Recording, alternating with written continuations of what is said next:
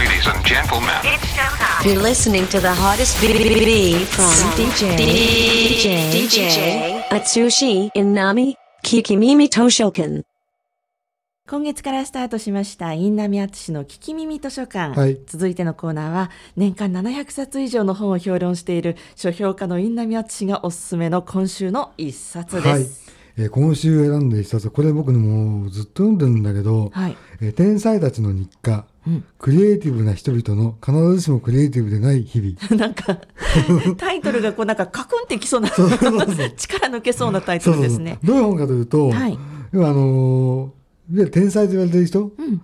例えば、えーモーツァルトベートーベン、うん。えー哲学者ケルゴケルケゴールとか、うん。えー精神科医のユングとかねアーサー・ミラーとか、えーピカソとかそういう、ね、天才たちいろんな業界の業界っていうか世界のはい。天才たちの日常を淡々と追ってるだけなの。しかも161人も。161そう人？そうそうだどういう生活をしてるかということを、ええ。著者が自分の意見を全く入れずに淡々と綴ってるのね、へー。例えばねはい。日本ではね村上春樹さんとかねあ作家の村上春樹さんがどんな生活をしているか、でちょっと一節読みますね、はい。長編小説を書いている時村上は午前4時に起き56時間ぶっ通しで仕事をする。午後はランニングをするか水泳をするかしてえ両方する時もある。雑用を片付け本を読んで音楽を聴き9時に寝る。この日課を毎日変えることなく繰り返します。2004年のパリスレビューで村上はそう語っている繰り返すこと自体が重要になってくるんです。一種の催眠状態というか、自分に催眠術をかけてより深い精神状態に持っていく。そうそう。こういう感じでもう淡々と言ってるだけでしょ、えだから面白いんですよ。え。へえだから村上春樹はこうだああだとか言うんじゃなくて、ええファクト事実だけを言ってるから。余計なことがないから面白いんですよね。あしかもこのどこかのこうインタビュー記事などに書かれたものをご本人がそうやって言ったんだっていうことをこうやって抜き書きしたような形で。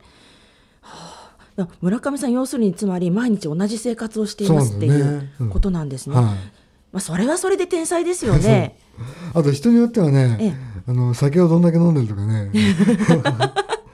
面白い。だだからこれ実は一昨年の12月に出た本なんあですよ。そうですね。2014年12月に出されたフィルムアート社から出ているはい。いい本ばっかり出す出版社なんですけども、ん。まあ、翻訳本ですね。でもこれね飽きないんですよ。うん。だから例えば今ねどうかな最初から読む必要ないからあ今日これ読もうかなってか開いたらあマーク・トゥエインかとかね出るからきあのその日の気分で読めるあこれまさにフローリーディングができますよね。だからお風呂とかね。ベッドの中とかね。あ、そうフローリーディングに関して言うとええ。ベッドで読むのがおすすめなんですよ。しかも夜じゃなくて朝。朝まあその話後で後であするはいはいはいはい。へえ。じゃあ天才の皆さんって、うん。世の中をこう変えるようなすごい力を発揮するじゃないですか。うん。だからこそ私たちとは全然違う生活してるんだろうなと思うんですけれど、まあさっきの村上さんにしても、まあでもそういう生活してる人って他にもいるよなっていそう。感じですよね。だからそこは必ずしもクリエイティブじゃないんですよ。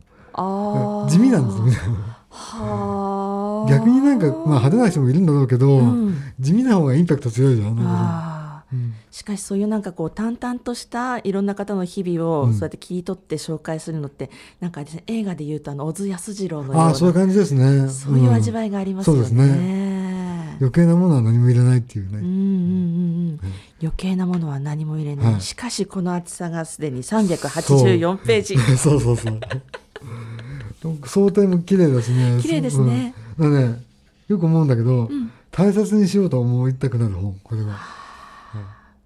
すごくねあのきまあ綺麗って言ってこうラジオで想像されると、うん。なんかそのキラキラしたようなあそうのだね。うん。てそういうふうなえ想定かなと思った方もいるかもしれませんけども、非常に実は手触りのいい紙の表紙なんですよね。紙の質がいいんだよね、でそういったところもなんか含めはいてすごく長く愛される本にそうです、はい、これ本当におすすめですなるような気がしますね。はい、以上今週の一冊フィルムアート社より発行の、えー2014年に発売されましたメイソン・カリー著、えー天才たちの日課クリエイティブな人々の必ずしもクリエイティブでない日々お送りしました。はい Kikimimi Toshoken. Toshoken. Kikimimi Toshoken.